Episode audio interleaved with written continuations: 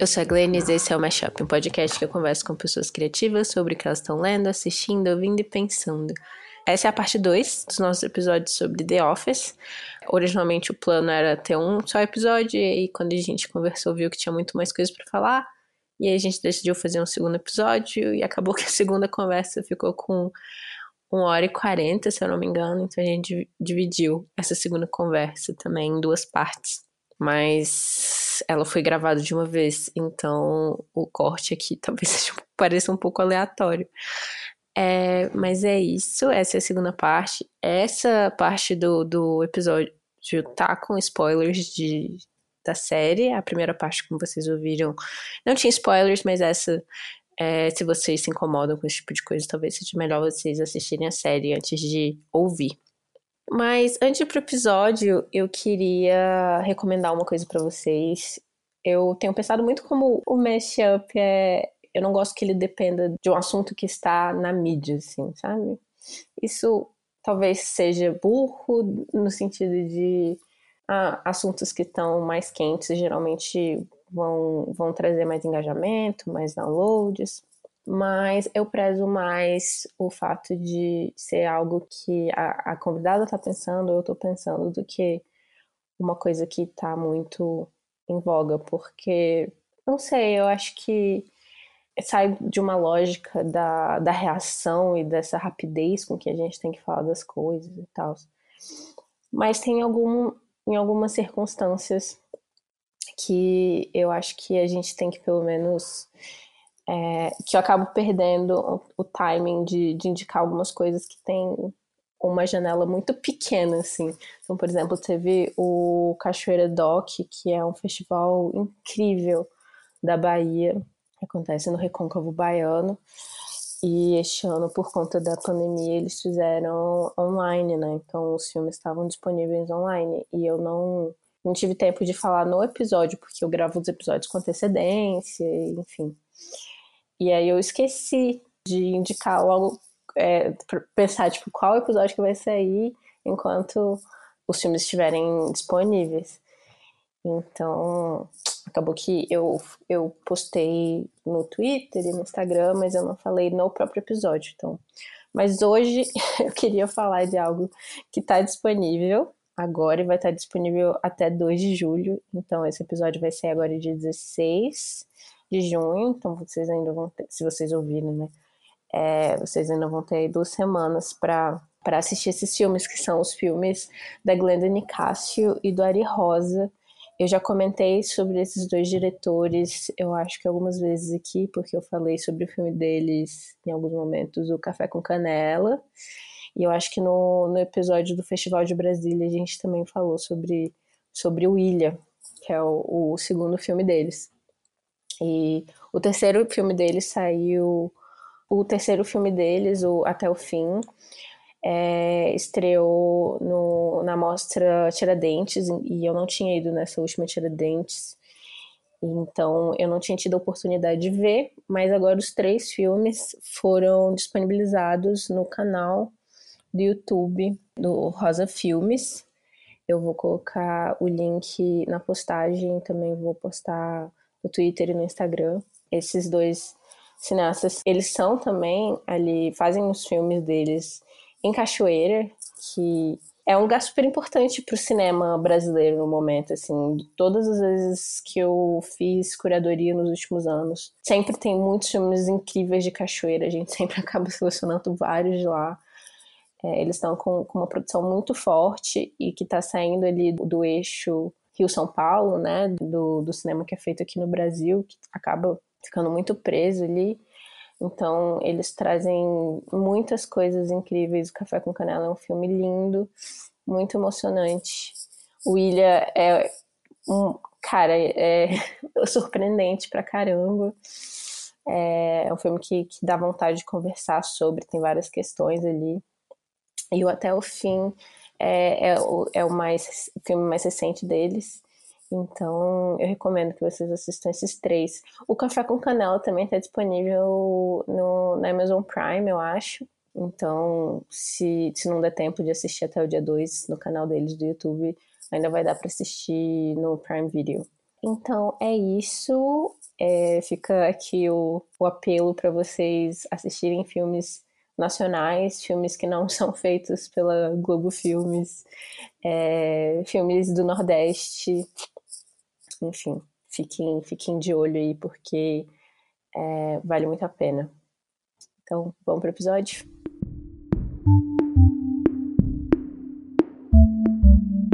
Então, estamos aqui de novo com a Clarissa Maris. É, fala oi, Clarissa. Oi, pessoal, tudo bem? É, a Clarissa, como eu falei no, no, no, primeiro episódio sobre The Office, ela é pesquisadora, professora e podcaster no Universo IN. É, e a gente tá voltando para continuar nossa conversa de The Office, que rendeu tanto que a gente. E, e, ainda assim a gente não terminou de falar de todas as coisas que a gente queria.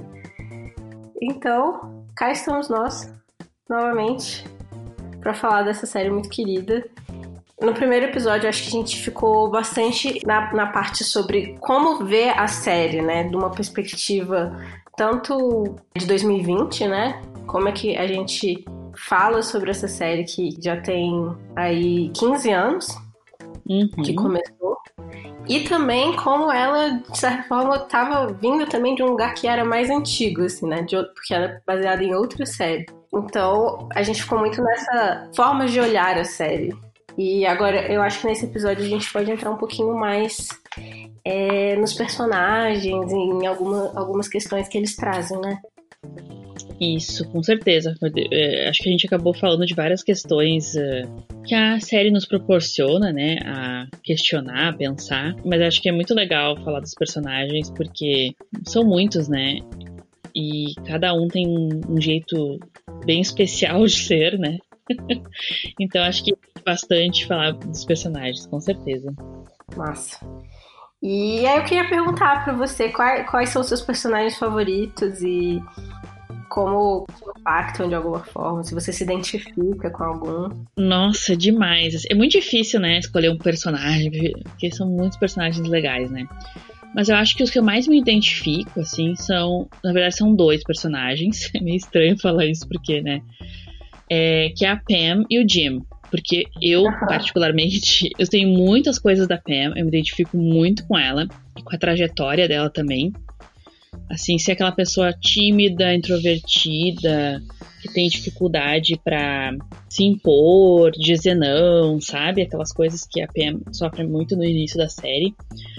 Mas ao mesmo tempo ser uma pessoa super. Eu me acho uma pessoa bem normal, assim, com uma vida bem normal entre, entre aspas, porque vai saber né, o que é normal ou não, mas enfim, uma pessoa bem regular, né, como a gente diz em inglês, que tem, vai lá, faz seu trabalho, sabe? Tem aquela vida bem prosaica, assim. Mas ao mesmo tempo, eu sou uma pessoa que gosto muito de fazer brincadeira, sou muito sarcástica, sabe? Então eu me identifico muito com essa parte com o Jim, assim, sabe? de fazer aquelas caretas, né? De querer fazer brincadeira com as pessoas do trabalho, de ter aquela coisa mais leve, assim. Me identifico muito com ele nisso. E até os comentários que ele faz sobre o trabalho, porque ele é um cara que o que ele passa também é muito interessante. Acho que muitas pessoas devem se identificar com ele também, porque ele é um cara que tá ali trabalhando, né? A gente tava falando sobre isso até em off, né? Mas enfim, tá lá trabalhando num local em que ele achava que seria um trabalho provisório, né? E tal. E aí acaba ficando ali, vai ficando, vai ficando, mas ele é um cara que tem os sonhos dele, outros objetivos, ele tem vontade de alçar outros voos, né? De a gente vê que ele tem muito potencial. Aliás, a Pam também, ou todos os personagens, mas ele e a Pam, a gente vê que eles têm muito potencial, né?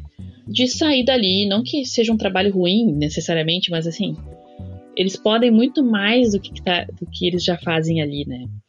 E eu me identifico muito com isso, essa, essa constante batalha que a gente tem na gente mesmo, né? De tá, preciso pagar minhas contas, preciso né, trabalhar nisso aqui, mas eu quero fazer outras coisas também, eu quero fazer coisas por mim mesmo, né?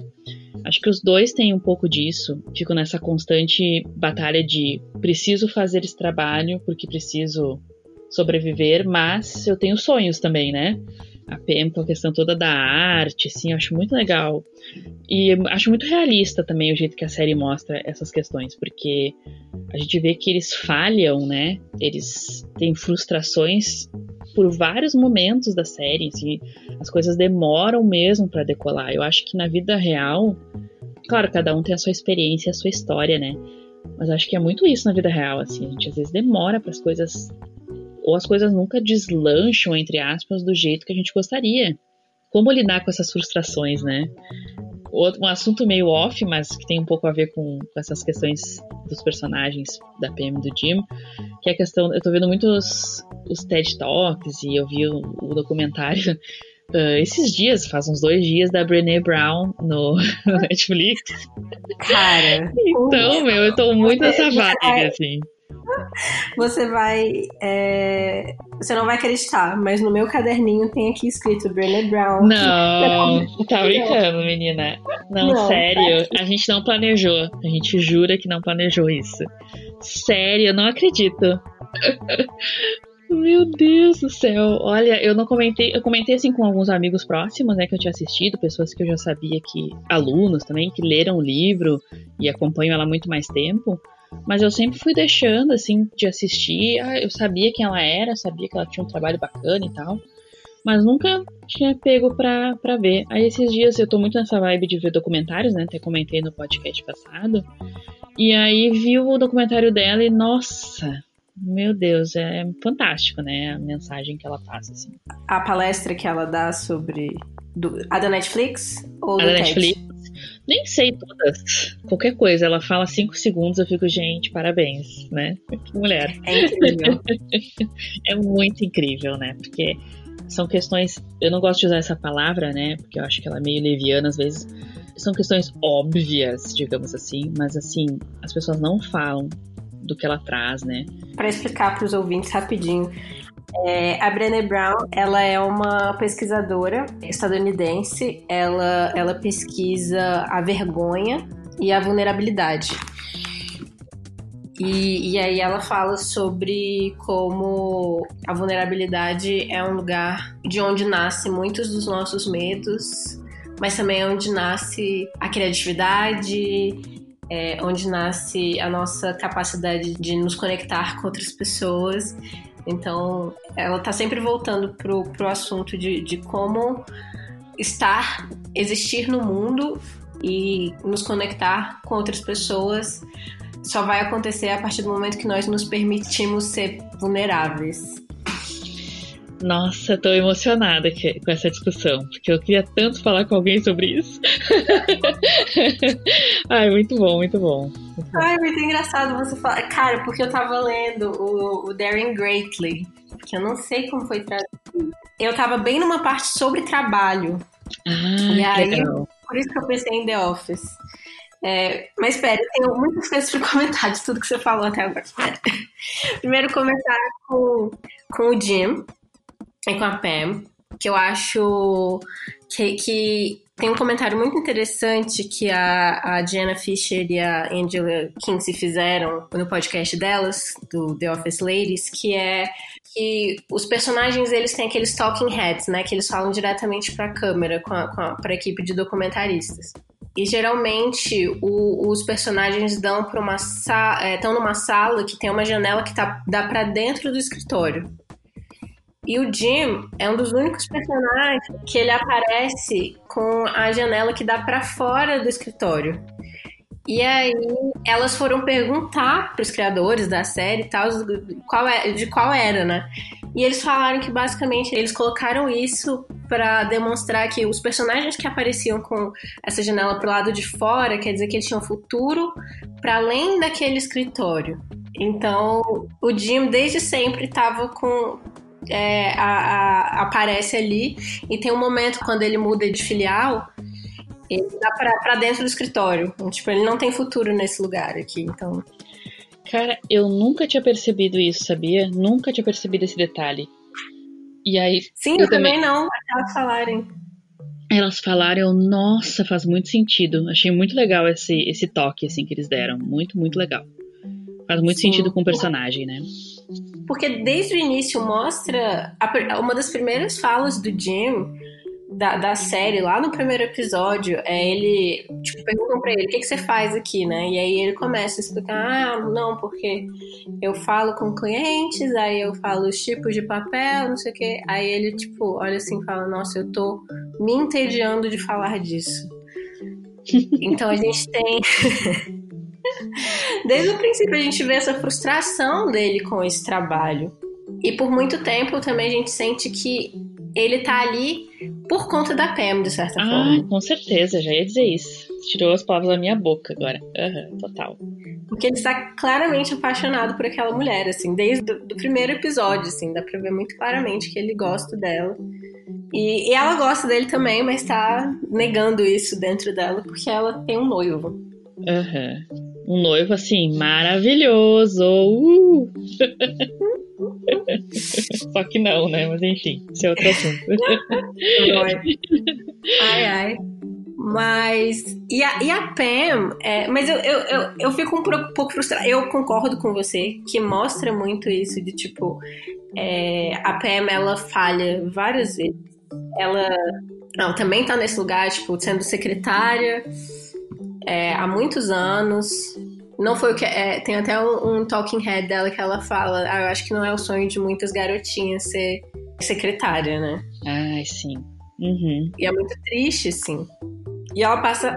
Ela já tinha passado anos ali e ela ainda passa alguns anos ali. E quando ela tenta sair, quando ela tenta fazer o curso de design em Nova York, primeiro que ela se sente totalmente deslocada, porque são pessoas que têm muito mais recursos que ela, assim, né? Então, que já sabem mexer com arte digital, que ela nunca fez. Enfim, e acaba que ela, ela reprova e ela decide voltar lá para Scranton. É, e depois ela tenta ser vendedora, e ela é uma péssima vendedora.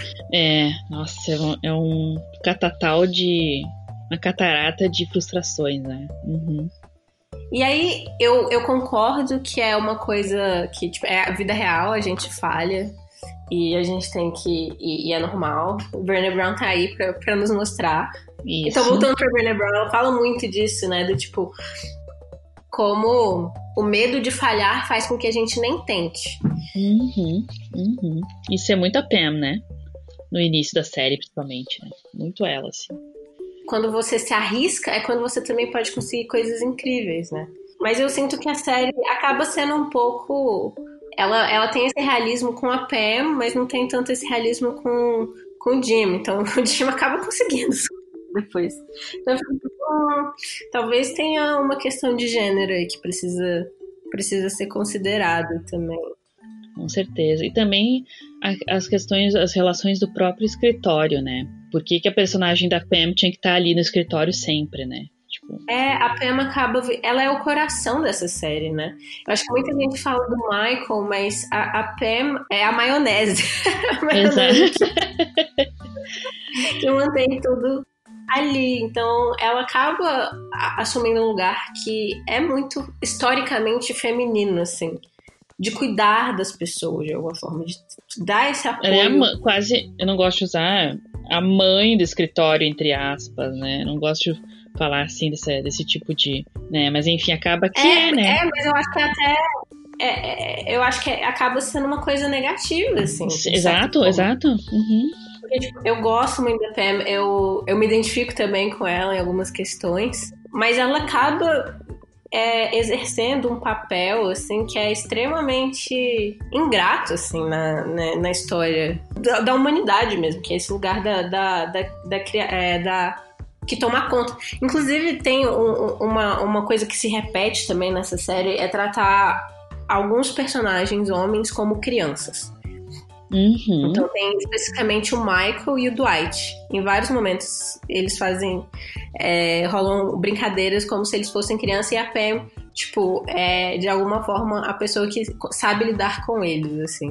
Porque ela tem toda essa inteligência emocional que falta, assim. Mas é, acaba que é permitido que os homens sejam crianças para sempre e a Pam tem que ser tem que ser a consciência ali, né? Tem que ser a pessoa É, adulta. a pessoa madura, assim. É, exato. E isso acaba ofuscando ela mesma, né? Os sonhos dela, né? De certa forma, a vontade dela de dizer sim para as coisas dela, para ser por ela, e também acaba colocando ela numa situação uh, complicada, né? Porque é aquela coisa meio até inconsciente de que você é necessário ali para manter as coisas no, nos trilhos, né? Sim, é um trabalho invisível, assim. Por sorte, que é um trabalho que ela faz e ela recebe, né? Ela uhum, recebe. exato. É, eu via muitos paralelos com o trabalho que mulheres têm que fazer em casa mesmo, né? Que fazem sem nenhum tipo de reconhecimento e sem, sem, sem nenhuma remuneração.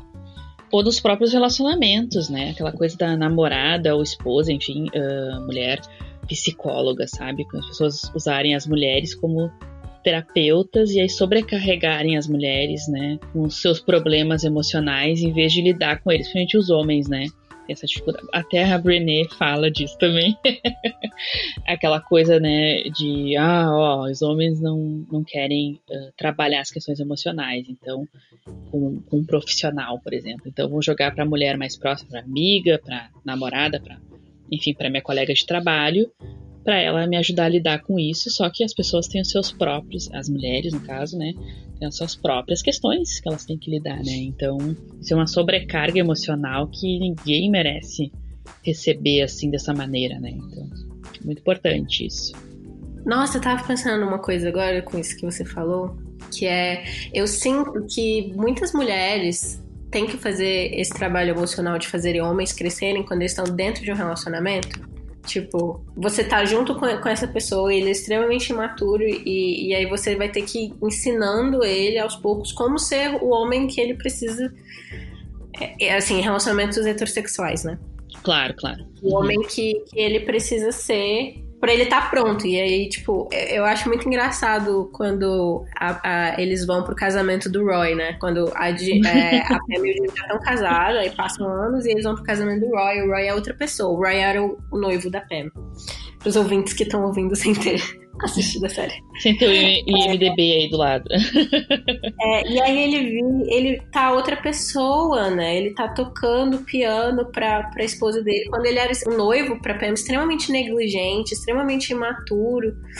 E aí dá aquela impressão de que a Pam preparou ele para esse novo relacionamento, assim, né? Pra ele ser o homem que ele precisava ter. Pra poder se doar pra outra pessoa, assim. E eu sinto que as mulheres passam por esse processo de amadurecimento quando elas estão sozinhas, na verdade. Pelo menos a Pam é isso, né? Quando a Pam termina com o Roy, o Jim já foi para outra filial, né? Então ela passa um tempo solteira, ela passa um tempo sozinha. E aí quando o Jim volta, ele tá com a Karen. Então eles ainda não conseguem ficar juntos. E aí ela passa por um, um, período de muita solidão, porque ele era o melhor amigo dela, né? E eles nem mal conversam, e ela não sente nenhuma. É, ainda não sente muita afinidade, assim, o suficiente para conversar com nenhuma pessoa do, do escritório. E aí tem aquela cena que sempre me, me emociona quando eles fazem o tipo, eles, eles vão viajar e aí tem, tem, tem tipo, hum. uma competição entre grupos para saber quem vai ser o próximo gerente, né? Valdemort! Valdemort! Eu amo essa cena. Mas a gente fala o que você fala. E aí a última prova é aquela de andar sobre as brasas, né? E ninguém é. anda. Ninguém é consegue. Legal. Se queima e tal. Aí todo mundo sai, e aí ela fica lá sozinha, olhando aquela, aquelas brasas, e aí ela passa por cima das brasas, ela anda ali. É, é muito legal. E a olhadinha que ela dá pra câmera, né? Ó, gente, Sim. eu vou fazer, viu? Eu vou, vou me jogar aqui. Eu achei muito legal essa cena, acho muito legal também. Sim, e a partir da, e, e, depois que ela faz isso, parece que tipo, ela, ela adquire uma força e aí ela vai pro círculo lá onde estão to, todas as pessoas do escritório e fala pra eles, tipo, por que, que ninguém foi na, no, na minha exposição? Nossa. Tipo, e Jim, você era meu melhor amigo, você nem consegue mais, tipo, conversar comigo. E eu, tipo, ai meu Deus, a Pam cresceu tanto. Ai, que orgulho da minha menina, né? A gente pensa, ai, que orgulho da minha menina. é muito legal, né? É, isso que tu tá falando sobre a questão dos relacionamentos e tal, a gente vê um pouco também, apesar do Jim ser um cara bacana, eu gosto do Jim. e, e dentro do, do que os, os homens heterossexuais são, né? A gente enxerga o Jim como um cara bacana e, e que super apoia a Pam e tal, tal, tal, depois quando eles se relacionam né, e tudo mais. Porém, ele também tem umas coisas meio infantis, né?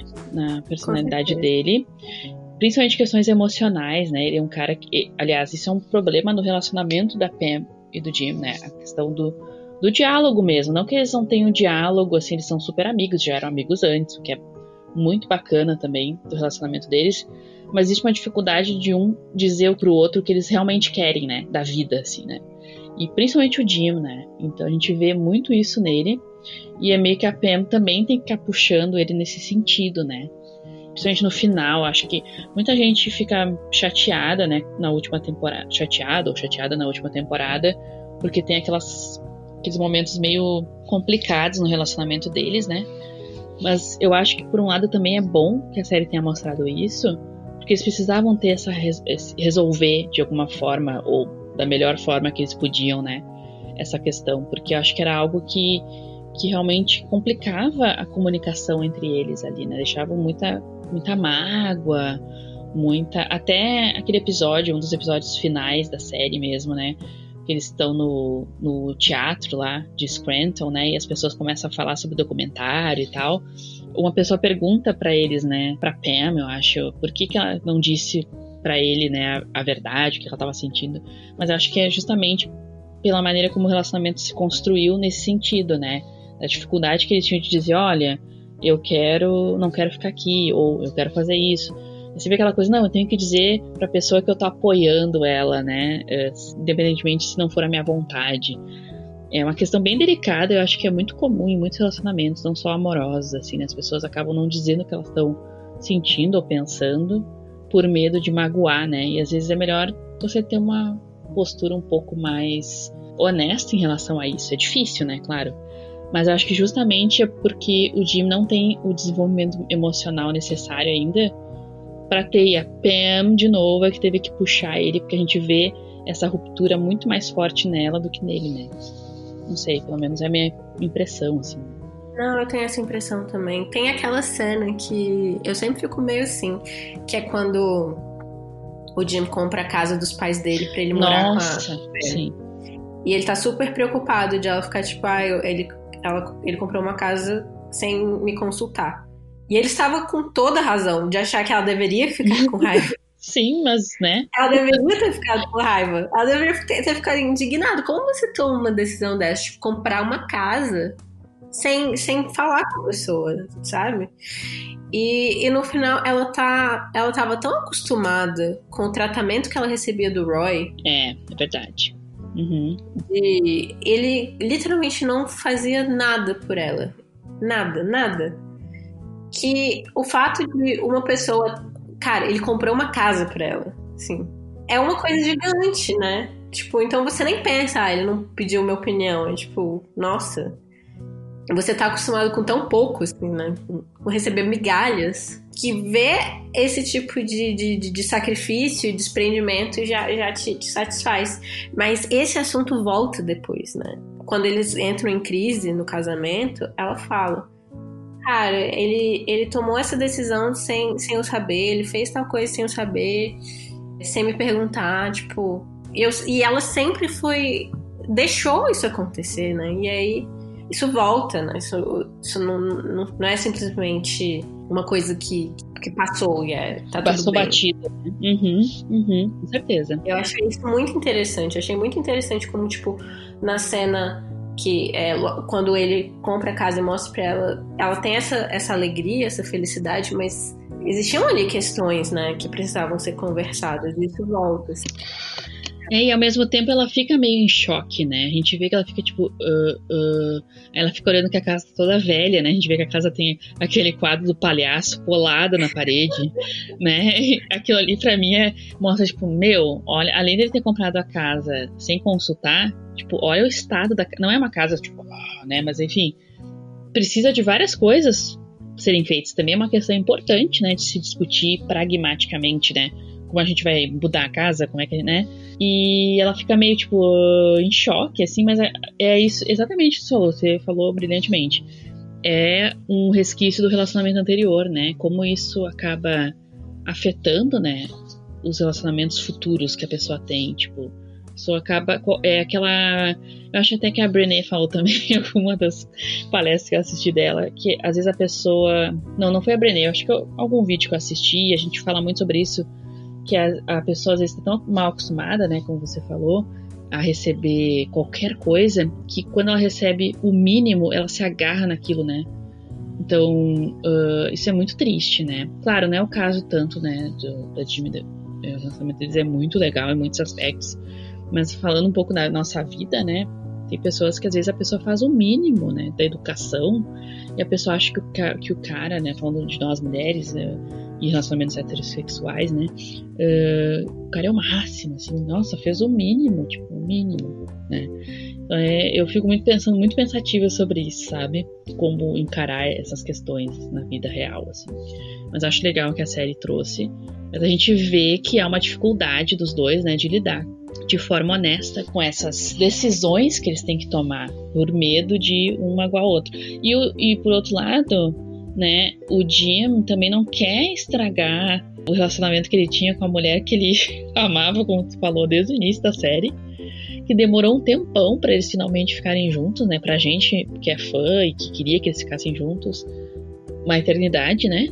Aí finalmente quando eles estão juntos, como é que você vai dizer não, eh, ficar discutindo por qualquer coisa, né? Mas dizer, não, deixa pra lá, isso não importa, né? mas, mas ao mesmo tempo é complicada, então... É, é como se a gente tivesse visto depois do Felizes para Sempre, assim. Aham, uhum, exatamente. Tá, e agora? vai ter problemas, vai ter crises e tudo bem, assim. Inclusive, nesse livro da Brené Brown que eu tava lendo, tem uma parte sobre feedback, como dar feedback e tal, e como o feedback é um lugar desconfortável e, e vulnerável, tanto para dar quanto para receber, mas é extremamente necessário. Uhum. E aí ela, ela fala, tipo, em questões de trabalho, assim, né? Tipo, a forma como você vai falar. Ela dá um exemplo muito bom. Ela escreveu um, um, lá, um artigo, um trabalho para uma professora.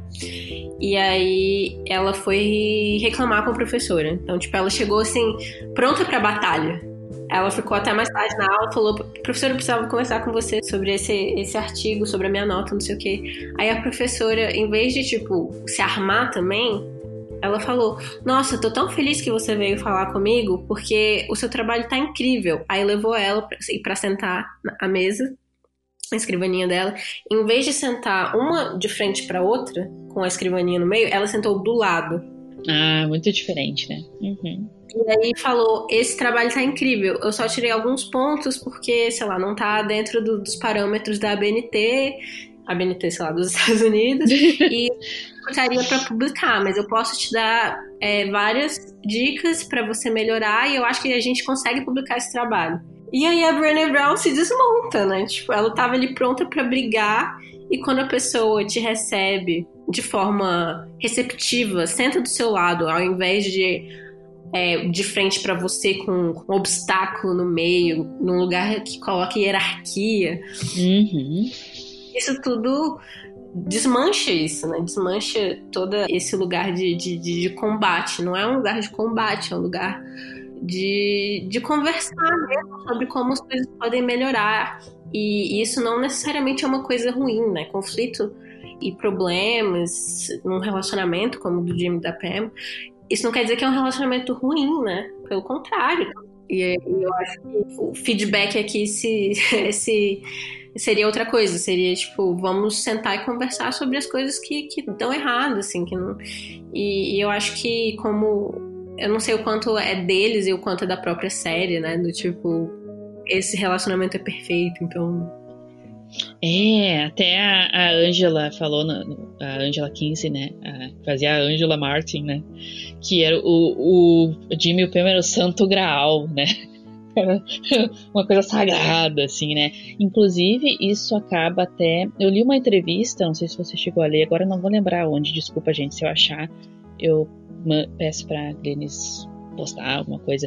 Com a, a Rashida Jones, né? Que é a atriz que fazia a Karen o quanto o personagem da Karen já era complicado de chegada, né? Porque imagina, você é a pessoa que tá atrapalhando o casal da série, né? E aí, quanto é interessante isso, a gente vê como essa personagem, né, da Carrie, no caso, se desenvolveu ou não. Uh, e, e, nessa entrevista, né, ela fala um pouco disso, do, da tensão que ela tava no início de, de chegar na série já com isso, né? Eu sou a pessoa que vai, entre aspas, atrapalhar esse relacionamento. Mas também o quanto ela ficou chateada, a atriz, no caso, né? Uh, que a personagem dela, claro, ela, ela, já sabia que a personagem não, não, ia render na série, né? Que ia acabar saindo em algum momento, que não ia poder uh, continuar muito tempo. Ela já tinha isso na cabeça dela. Mas ela ficou muito triste, pessoalmente falando, porque o personagem do Ed Helms, né? Que é o Andy, acabou ficando fixo na série depois e ela não, né? Porque ela disse que eles entraram na terceira temporada, né? E a série já era uma série conhecida, já tinha sido indicada a prêmios e eles estavam muito ansiosos para fazer parte daquele grupo e tudo mais. Então ela disse que ao mesmo tempo que ela tinha essa consciência da personagem, da dificuldade que a personagem dela tinha de ganhar um espaço na série, ela, ela ficou depois pensativa no sentido de, poxa, talvez a minha personagem pudesse ter ficado mais, pudesse ter tipo, tido a própria história diferentemente, né?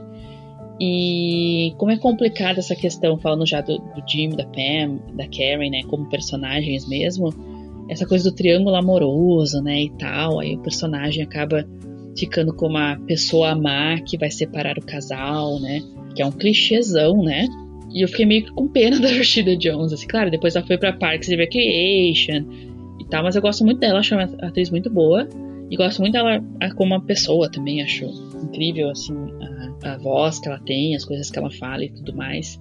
E dava pra ver que ela era bem querida no, no elenco, assim, as meninas, né, a Jenna e a Angela falam dela muito bem. Inclusive, aí a Angela falou, pois é, né, a Karen tem isso, né, da personagem que entra ali pra atrapalhar o sagrado relacionamento do Jimmy da Pam, né. E como isso acabou afetando, de certa forma, o desenvolvimento da personagem, né. É, infelizmente, porque ela é uma personagem muito interessante, assim. Ela é uma personagem. Ela usa. Tipo, diferente das outras personagens, ela usa calça. Ela, ela claramente tem ambição profissional. É, a personagem acaba voltando em outras temporadas, mas não como fixa, né? E ela tá. É, a gerente de outra, de outra filial, ela é extremamente competente. Eu tenho interesse em como seria, assim, porque eu acho que essa série, como ela tem essa, essa característica de, de ser muito longa e com o passar do tempo a gente vai se aperfeiçoando aos personagens e perdoando erros, assim, também. Eu gostaria muito de ver, assim, se ela tivesse continuado e se tivesse desenvolvido, assim, essa personagem para além desse triângulo amoroso, né? Eu acho que ela poderia ter sido das mais queridas da série também. Porque ela era muito legal. Inclusive, eu tava torcendo por ela, pro trabalho Mentira. da corporação, sabe? Ah, tá. Sim, sabe nossa. que eles concorreram, assim, aí o Ryan acaba ganhando o trabalho. Eu tava torcendo pela Karen, porque eu acho que a Karen era a pessoa mais competente para aquela vaga, entendeu? E, enfim, acho que até seria interessante que ela continuasse a série talvez dessa forma, não sei. Mas claro, depois tem toda a questão do Ryan, que é muito engraçado, né? O desfecho de tudo. Mas eu concordo com tudo que você falou sobre ela. Acho que é interessantíssimo. Inclusive, as meninas no podcast, né, no Office Ladies, falam, né, que elas, não só as personagens, a Pam e a Angela, mas a, as próprias atrizes, a Rashida era cool da turma, né? Era uma pessoa, tipo, muito legal e muito, assim, coolzona mesmo, assim. Então, tipo, elas pensavam assim, elas falaram, ah, nós era, a gente era umas bobonas na escola, então pra... A gente ficou muito feliz que a gente podia andar ou ser amigas da Rashida quando a Rashida chegou na série. E a mesma coisa é a Karen. A Karen era a personagem feminina ali muito diferente das demais, como você falou da roupa, não só de, de tudo, né? Era personagem legalzona, assim. Então, é, era interessante ver essa questão da interação dela com as demais, né? Até com a própria Phyllis, assim. Eu achava bem legal as interações da, da Karen e da Phyllis. A Phyllis é maravilhosa, né? Eu amo também. Amo, amo. Nossa, e a Phyllis ter, tipo, um relacionamento extremamente feliz, bem sucedido. Eu, eu, fico meio triste com o fato disso meio que ser uma piada, assim, né? Tipo, ah, olha sim. essa mulher velha, meio sim, gorda. Sim. E ela é extremamente sexual e feliz na vida dela. É um pouco. Às vezes eu, eu sinto que é um pouco, tipo, que surpreendente. Chega a ser um pouco engraçado. Mas, mesmo assim, eu fico feliz com essa, essa representatividade positiva, assim, de mulheres mais velhas, felizes. Sim, na vida sim, delas, sim. Sexualmente ativas. E um relacionamento super legal, né? A gente vê que o Bob Vance, from Vance Refrigerators, eu amo que ele sempre se apresenta assim. E é, até só que os atores achavam engraçado, né? Mas enfim. É, que eles têm um relacionamento bem. Não é uma coisa super explorada, né? Na série, a gente vê muito pouco disso, mas parece ser uma coisa super legal. O casamento deles é bem legal, a cerimônia ele é e tal. apaixonado por ela. Assim, É, ele tá sempre dando. Lembra do... Tem aquele episódio de Dias dos Namorados? Que o Dia dos Namorados tá chegando, né, no Brasil, né, enfim, que chega as flores, né, e a Pam, e a, todo mundo fica super, ah, né, pensando que é pra mim, é pra mim, e é tudo pra, pra filhos, assim, é muito legal. Aquele episódio a Pam fica meio puta, assim, no final, tipo, ó, ó chegou outra flor pra ti, É muito legal esse episódio, e a gente vê que ele ah, realmente... porque o Roy, né, cara, o Roy não, não Nossa, prestava. meu Deus do céu, eu detestava o Roy, e é aquela coisa, né, tipo eu gostei do Jim desde o início, assim, já, já eu gosto do John Krasinski também, acho ele fofo, assim, na vida real. Pelo menos o pouco que eu conheço dele, né, nunca se sabe, né, nunca se sabe, mas enfim, o pouco que eu conheço, eu gosto dele, gosto da Emily Blunt, né, que é a esposa dele na vida real, acho ela uma atriz muito boa e gosto deles como pessoas, assim, acho eles muito simpáticos e tal. E já gostei do Jim desde o início, porque eu acho o Jim, ele é muito fofo, né, gente? Aí vamos falar do Jim rapidinho aqui. Ele é muito fofo, assim, tipo, com todo mundo, assim, com todas as mulheres e com até ele e a Angela, o John Krasinski e a Angela brincam que eles eram irmãos, né? Tipo, ver que é uma coisa fofa mesmo. E, e daí tem o Roy, né? Aí como é que você vai gostar do Roy? O Roy é o oposto do Jim. tipo, ele é completamente sem noção. Ele é completamente sem noção no início né, do, do, da série, assim. Não tá nem aí pra coitada da Pam. E fora que ele também não apoia ela em nada, né? Ele sabe como ela é, né? Como ela era no início, assim, que ela tinha dificuldade de dizer não, uma pessoa bem acomodada e tal. E aí quando ela fala, né, tem aquele dia lá das mulheres lá, e a Jen super, né, achei bem legal isso, assim, que a Jen também é um personagem que a gente podia ficar falando aqui em 50 podcasts, né, mas enfim, a Jen dá aquela força, né, pra Pam, ah, quem sabe faz o curso, porque vê ali um potencial, né, e aí vai lá o Roy joga um balde de água fria nela, eu fiquei tão braba esse episódio com ele, mais do que já, já estava, querendo ele ser, tipo, meio, ah, meio infantilzão, meio bobão, ele, tipo, não apoiava a Pam em nada, né? E você falou das roupas, né? Eu, uma coisa que eu reparei muito, muito interessante, uh, como as séries e os filmes, apesar de eu não sou expert nisso, eu sou uma curiosa e sei superficialmente, mas assim, acho muito interessante como contam a história dos personagens pelas roupas, pelo figurino, né? E a Pam, a gente vê muito essa transformação dela visualmente, assim, não no jeito padrão, assim, mas ela começa assim, bem se vestindo bem simples, né? Uh, daquele jeito meio tímido, não, né? E tal, mas. E a gente vê que quando ela começa a namorar o Jim, a, tudo muda. A gente vê que ela tá diferente também, né? Visualmente, assim. E eu acho que isso é pra mostrar justamente essa diferença dos relacionamentos que ela, né? Entre ela, uh, com o Roy e com o Jim, né? Então, sei lá, Roy, desculpa, mas não dá pra apoiar você, não. Não, não tem como. é, e o Jim. Cara, e voltando pro Jim rapidinho, que eu acho que eu acabei falando muito mal dele. Apesar de eu amar o Jim, eu amo o Jim, gente. Sim, gente, não tem como, né? Quando ele faz aquelas carinhas fofas, ai, gente, não dá. eu acho que é, os problemas que eles têm, né, eventualmente no relacionamento, vem muito desse lugar de maturidade, mas nunca vem de uma falta de afeto, assim. Então, uhum, desde o início, o afeto, assim, que ele tem por ela, o amor que ele tem por ela, é muito grande. Então, tipo, nunca é isso que falta, assim, é realmente não é, o afeto só não é suficiente, assim, precisa também da comunicação e desse lugar de não só amar o outro, mas se colocar no lugar do outro, entender a posição que você tá colocando o outro, assim. E eu acho que ele, ele consegue, assim, no final. Eu acho que a forma como, como ele demonstra, assim, no final. E são coisas pequenas, né? Isso que eu acho legal do relacionamento deles também apesar de ser aquela coisa super fofa e tal, a gente pensa, nossa, não existe na vida real, que é meio amargurada, assim, eu. Isso não existe na vida real. Mas assim, tem muita coisa realista também, tipo, o jeito que ele pediu ela em casamento, né? É, não, posto de gasolina, sabe? Um troço super super normal, assim, mas foi super lindo, super fofo. Inclusive, os roteiristas estavam muito nervosos com essa cena, né? Porque toda a expectativa. O casamento deles foi super vida real também, assim, sabe? Então eu acho que tinha, tem, tem muitos aspectos fofos, românticos, digamos assim, mas tem muita coisa pé no chão também no relacionamento deles. E eu gosto muito disso, assim. Acho que tem esse equilíbrio, assim, bem legal. E eu acho que isso volta pro tema da série, né? Que é pessoas comuns, assim. Então, o fato de eles ficarem lá, tipo, são nove temporadas e eles já estavam trabalhando lá desde antes, né? Então, ficaram ali, tipo, mais de dez anos trabalhando naquele lugar onde eles não têm muito para onde crescer.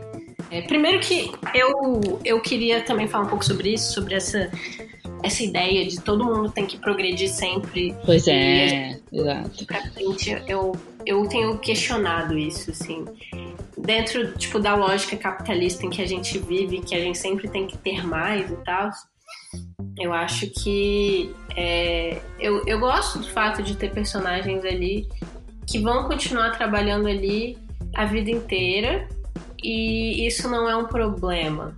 Porque, sei lá, a Angela, por exemplo, porque, sabe, se você tem o suficiente para se sustentar, para ter sua família, para fazer as coisas que você quer fazer, eu acho que existe uma obsessão muito grande na cultura, né? De a gente tem que estar tá sempre é, ganhando mais e. Ganhando mais, ganhando mais. mais. Uhum. É.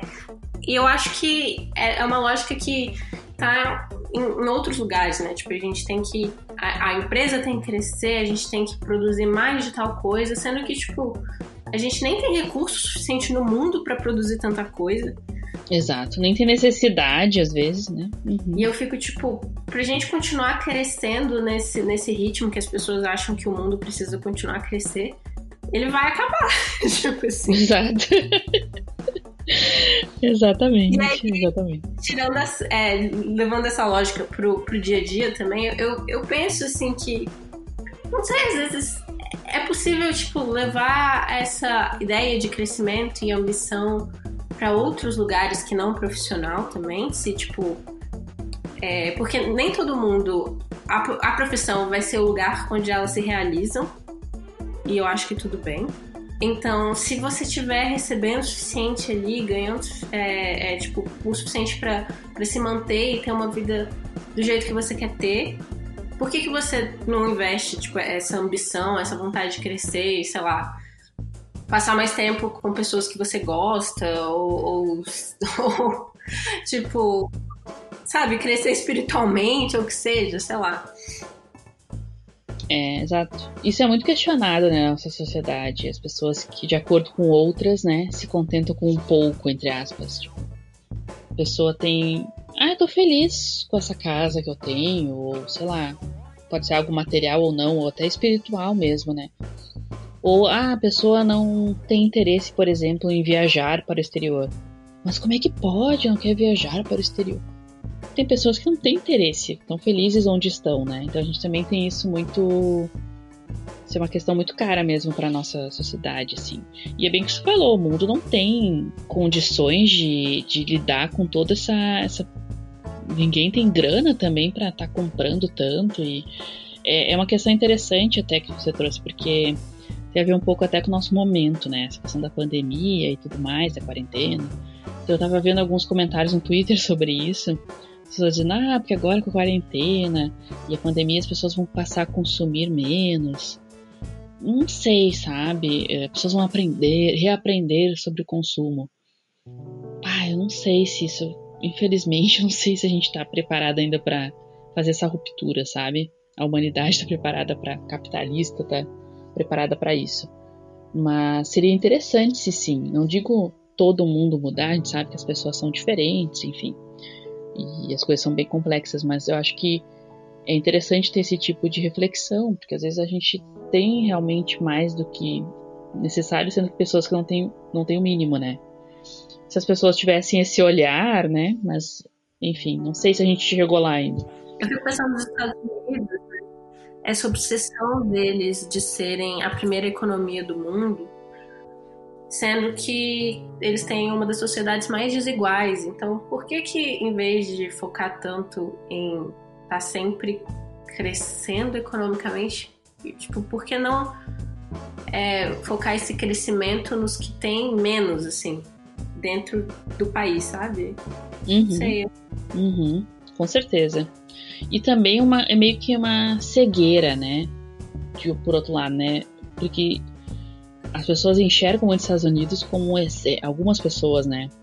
Ah, é um país as coisas dão muito certo. Eu já falei aqui, né? Nós duas aqui somos professoras de inglês, a gente acaba ouvindo esse discurso rolando, né? Não, para os Estados Unidos as coisas funcionam e tal. As pessoas têm muitas. Algumas né? pessoas. É, as pessoas têm muito essa visão, exatamente. Eu tava assistindo, eu falei, já que na vibe de documentário, assisti documentário sobre as um, Alessandria, né, Ocasio e as outras, outras candidatas ao Senado americano e as pautas, né, de delas de, de, de governo, de, de, de, da eleição, eram justamente questões assim, ó, que são problemas que temos no Brasil também, né, que as pessoas às vezes fecham os olhos em relação aos Estados Unidos, né, problemas do sistema de saúde. Inclusive, a pandemia está botando um baita de uma luz nisso, né? De não ter um sistema único de saúde é um problema. Um país desse tamanho, com um monte de gente, né? Questões de uh, de educação, né, acessível a todos. A gente sabe que, ah, nos Estados Unidos todo mundo tem grana para pagar a faculdade, para pagar o colégio. Não é bem assim, não. A coisa não é bem assim. Então existe toda uma ideia, uma, um circo, né, em relação a isso, meio falso. E é bem que você falou, para quem, né? Para quem que é esse sonho americano aí, é de quem e para quem, né?